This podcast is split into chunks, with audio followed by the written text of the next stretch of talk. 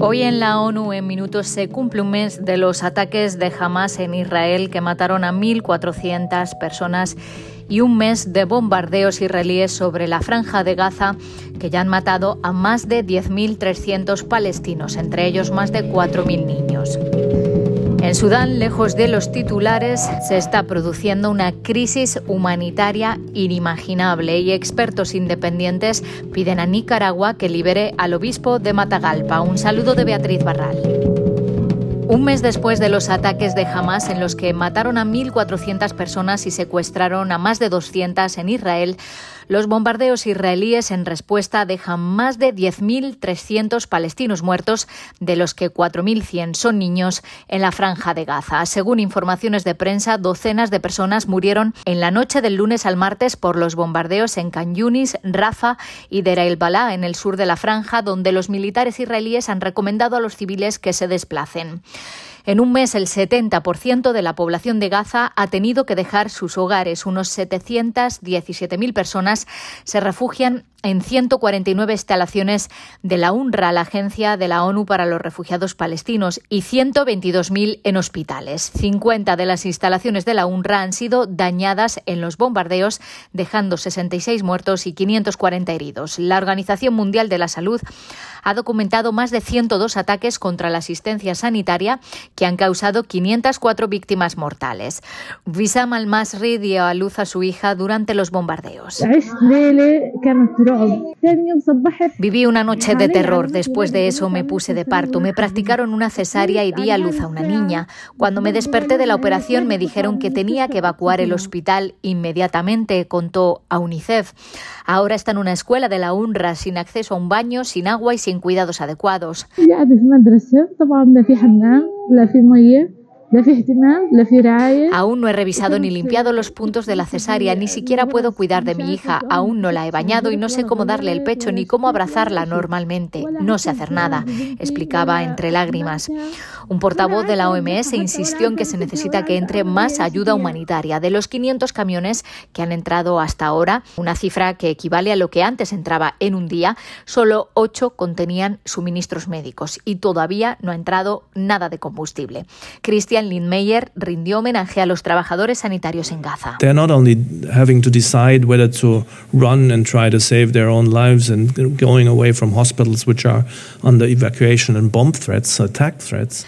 No solo um, tienen que decidir si huir y tratar de salvar sus propias vidas y uh, alejarse de los hospitales que están siendo evacuados y bajo amenazas de bombardeos, amenazas de ataques, sino que también tienen a sus propias familias, tienen parientes que han uh, muerto, sus casas que han sido atacadas.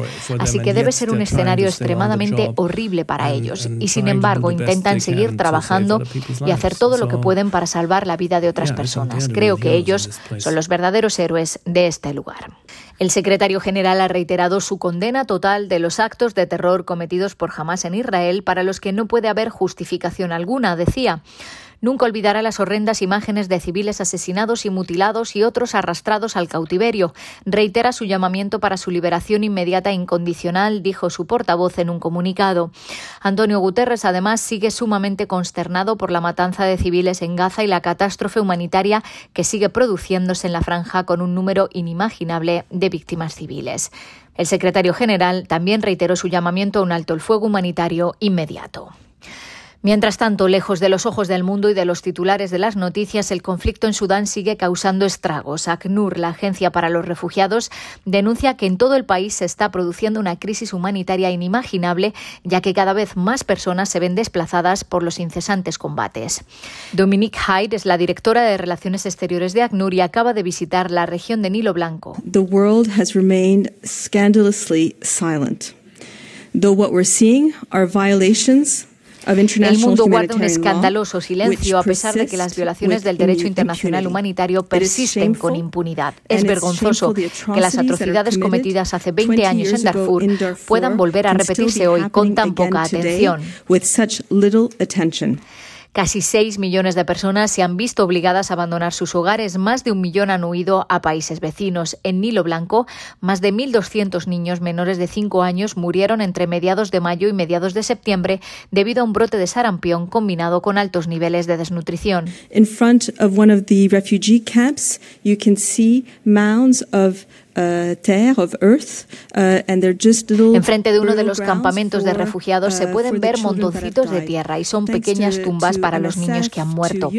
Gracias a Médicos Sin Fronteras, UNICEF, la OMS y ACNUR hemos podido reducir algo la cifra y actualmente estamos en cinco muertes a la semana, que todavía es algo inaceptable en 2023. Y expertos de la ONU piden a Nicaragua que libere al obispo de Matagalpa, Monseñor Rolando José Álvarez Lagos, detenido arbitrariamente. Estamos profundamente preocupados por los patrones sistemáticos de hostigamiento contra miembros de la Iglesia Católica y otras confesiones religiosas por parte de las autoridades nicaragüenses, dijeron los expertos. El gobierno debe liberar inmediata e incondicionalmente a Monseñor Álvarez y proteger el derecho a la libertad de religión o creencias en el país, añadieron. Mediante una comunicación oficial enviada al gobierno de Nicaragua el 2 de agosto, los expertos expresaron gran inquietud por las presuntas restricciones al ejercicio del derecho a la libertad de religión o creencias y el hostigamiento a las organizaciones religiosas en el país. Se estima que desde 2022 las autoridades nicaragüenses han cancelado la personalidad jurídica de al menos mil organizaciones sin ánimo de lucro, de las cuales más de 320 serían de carácter religioso. El 18 de octubre de 2023, todos los sacerdotes católicos que habían arrestados como parte de la reciente represión contra la Iglesia, con la excepción de Monseñor Álvarez, fueron puestos en libertad. Su liberación y traslado a Roma fueron acordados con la Santa Sede, según un comunicado del Gobierno de Nicaragua. Hasta aquí las noticias más destacadas de las Naciones Unidas.